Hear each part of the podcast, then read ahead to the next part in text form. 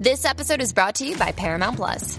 Get in, loser! Mean Girls is now streaming on Paramount Plus. Join Katie Heron as she meets the plastics and Tina Fey's new twist on the modern classic. Get ready for more of the rumors, backstabbing, and jokes you loved from the original movie with some fetch surprises. Rated PG 13.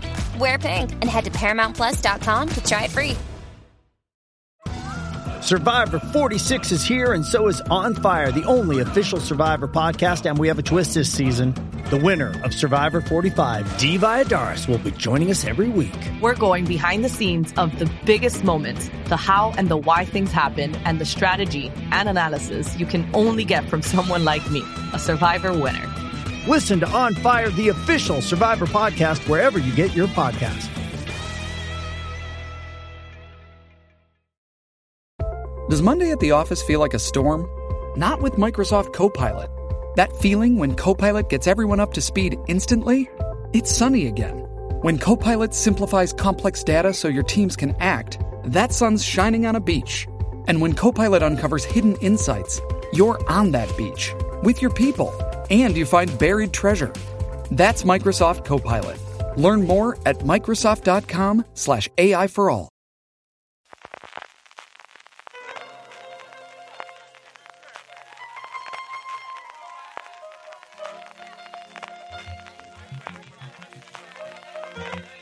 Estás escuchando Fuera de Series con CJ Navas.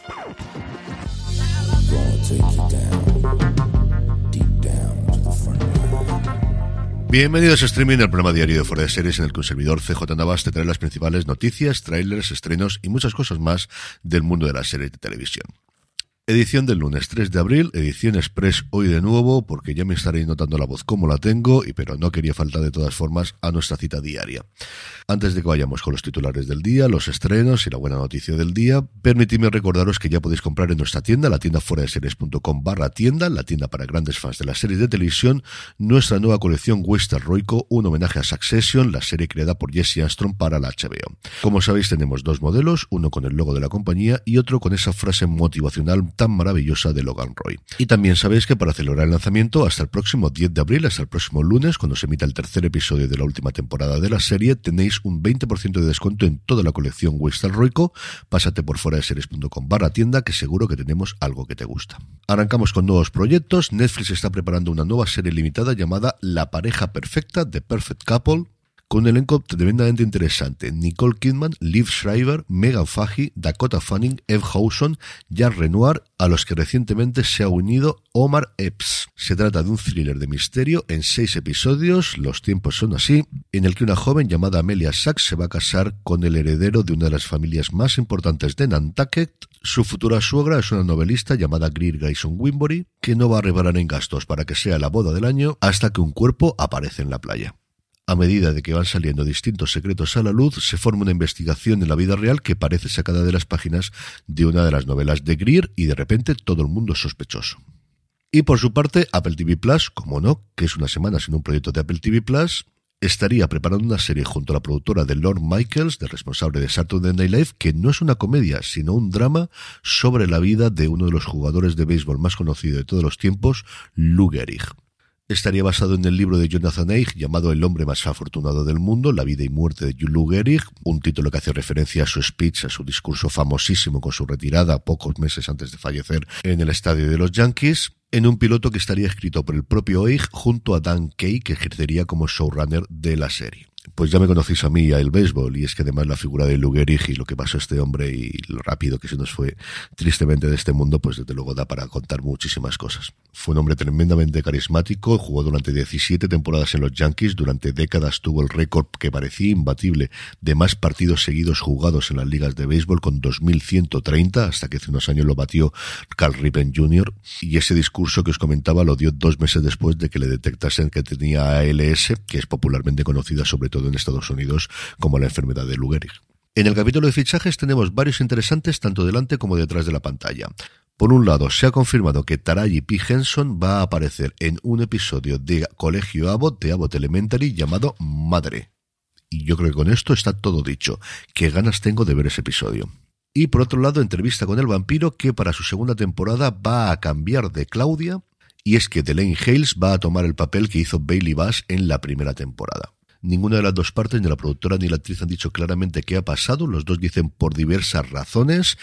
Aquí lo habitual siempre es por problemas de agenda o en un momento dado si tienes saltos temporales por la edad, pero en entrevista con el vampiro ese problema no existe. No sé si sabremos algo más porque al final no deja de ser una serie relativamente menor para la cantidad de follones que hay a día de hoy en Hollywood, pero no deja de ser extraño un papel que Bass de verdad bordó en la primera temporada, como comentamos en el review que hicimos de la misma y que os invito a que escuchéis entre José Luis Hurtado y un servidor en review de fuera de series. Y los otros dos fichajes son de detrás de las pantallas. Por un lado, Skeleton Crew, del que si recordáis ya se había confirmado que los Daniels, recientemente ganadores del Oscar a Mejor Dirección, iban a dirigir un episodio.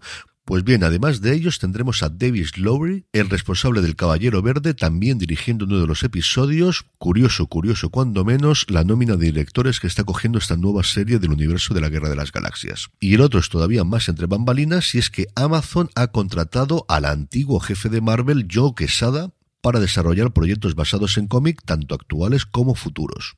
Recordemos que Amazon tiene un acuerdo con Sony para desarrollar proyectos alrededor de todos los personajes del universo de Spider-Man que tienen gracias a los derechos que en su momento compraron de Marvel y desde luego si hay alguien que conozca todos esos personajes es Joe Quesada. A ver qué sale de aquí.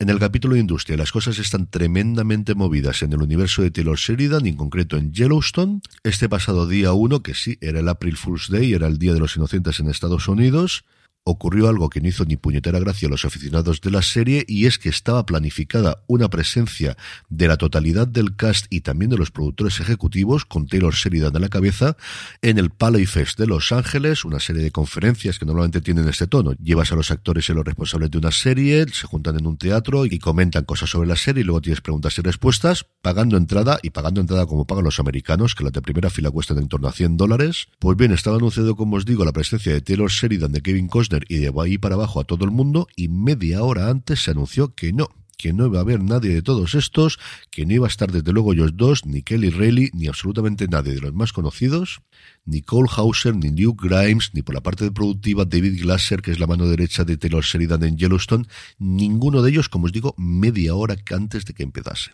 Así que el panel acabó haciéndose con Keith Cox, la presidenta del estudio de MTV, y actores como Don Oliveri, que hace de Sarah Atwood, Josh Lucas, que hace del joven John Dutton, o Wendy Moniz, que hace de Lynell Perry. Cuando esto lo vio el público, pues primero murmullos, luego gritos de quiénes son estos, comentarios en redes sociales de dónde puedo pedir que me devuelvan la entrada, y sobre cómo están las cosas de la negociación, por un lado, que quieren seguir contando con Kevin Costner, de hecho así lo dijo el presidente de la compañía al día siguiente que tuvo que salir al paso y hacer unas declaraciones públicas, y en la propia presentación se volvió a decir que no, todavía no han empezado a rodar la segunda parte de la quinta temporada. Y la otra noticia de industria es que Lionsgate se está tomando muy en serio lo de separar, por un lado, el estudio Lionsgate y por otro lado, su cadena en Estados Unidos, Starz, y luego internacionalmente Lionsgate Plus, que próximamente va a cerrar en España igual que en otros países. Y para eso ya ha emprendido los pasos legales, que es comunicárselo a la SEC, al equivalente a la CNMV en Estados Unidos, al ser una compañía cotizada. Las opciones que se abren a partir de aquí son múltiples, desde una venta, una fusión o simplemente que las dos compañías coexistan cotizando y ya veremos si la compra alguien en el futuro, pero sí parece que ha calado mucho dentro de la compañía la idea de que separando las dos compañías el valor en bolsa de ambas será mayor del que actualmente tienen en conjunto. Estas cosas que tienen las finanzas. En el apartado de vídeos y trailers, Netflix nos trae uno muy curioso llamado El Rey de los Coleccionables, The King of Collectibles, sobre la figura de Ken Golding, el responsable de subastas Golding, que es especialista en la colección de cartas de deporte que está teniendo un momento de auge brutal en Estados Unidos en los últimos tiempos. En la serie aparecen deportistas famosísimos como Mike Tyson, Joe Montana o Peyton Manning y llegará a la plataforma del Gigante Rojo el próximo 28 de abril. Por su parte, HBO Max por fin nos ha mostrado un tráiler largo de Los Fontaneros de la Casa Blanca, un proyecto que lleva mucho tiempo retrasado, no tanto como de Idol, pero la verdad es que bastante retrasado, una serie protagonizada por Woody Harrelson y Justin Theroux en los dos personajes principales, Howard Hunt y Gordon Lilly, en una trama que de alguna forma ya vimos recientemente en Gaslit, la serie de Starz, y junto a ellos un reparto que no desmerece en absoluto. Tenemos a Lina Headey, tenemos a Judy Greer, tenemos a Tom Hunt Gleason, tenemos a Toby Haas, tenemos a Kathleen Turner, a F. Murray Abraham y a un larguísimo etcétera de la nueva serie de David Mandel que fue responsable de las últimas temporadas de VIP. La serie llegará a HBO el 1 de mayo. Y hablando precisamente de ellos, HBO Max ya ha mostrado el tráiler de avances de series de abril, en el que tenemos cosas pues tremendamente interesantes como suele ser habitual en la plataforma. En el apartado de estrenos, hoy día 3 empezamos tranquilos, tenemos solamente uno que es en Fox y es Mentiras Arriesgadas. Con la misma premisa que la película maravillosa de Schwarzenegger y Jamie Lee Curtis, la historia se centra en Harry, un agente cubierto que se hace pasar por un simple vendedor de ordenadores para ocultar su verdadera identidad a su mujer Helen. Las mentiras comienzan a enredarse desatando una serie de eventos que llevarán a Helen a descubrir la verdad. Y terminando con la buena noticia del día, hablando de una plataforma de streaming de la que hablamos mucho menos de la que deberíamos, que es ni más ni menos que YouTube, donde tenemos un nuevo vídeo musical que ha batido la barrera psicológica de las mil millones de reproducciones, que es el Careless Whisper de George Michael. Se une así al Switch Alone Mind de Guns N' Roses, al Take On Media Ha, al Billie Jean de Michael Jackson, al Final Countdown de Europe, al Every Breath You Take de The Police, al Girls Just Wanna Have Fun de Sidney Lauper y por supuestísimo al Never Gonna Give You Up de Rick Astley. Pues allí donde está George Michael, uno de mis cantantes, artistas y personas en general favorita de todos los tiempos, que sirva para el recuerdo de lo que fue un artista sencillamente mayúsculo.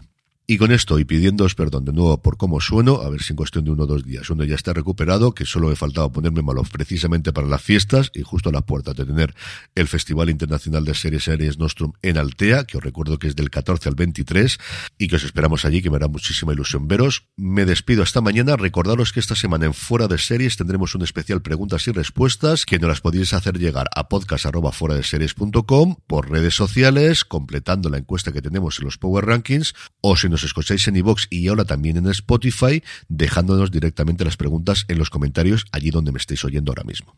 Ahora ya si me despido, gracias por escucharme, recordad, tened muchísimo cuidado y fuera.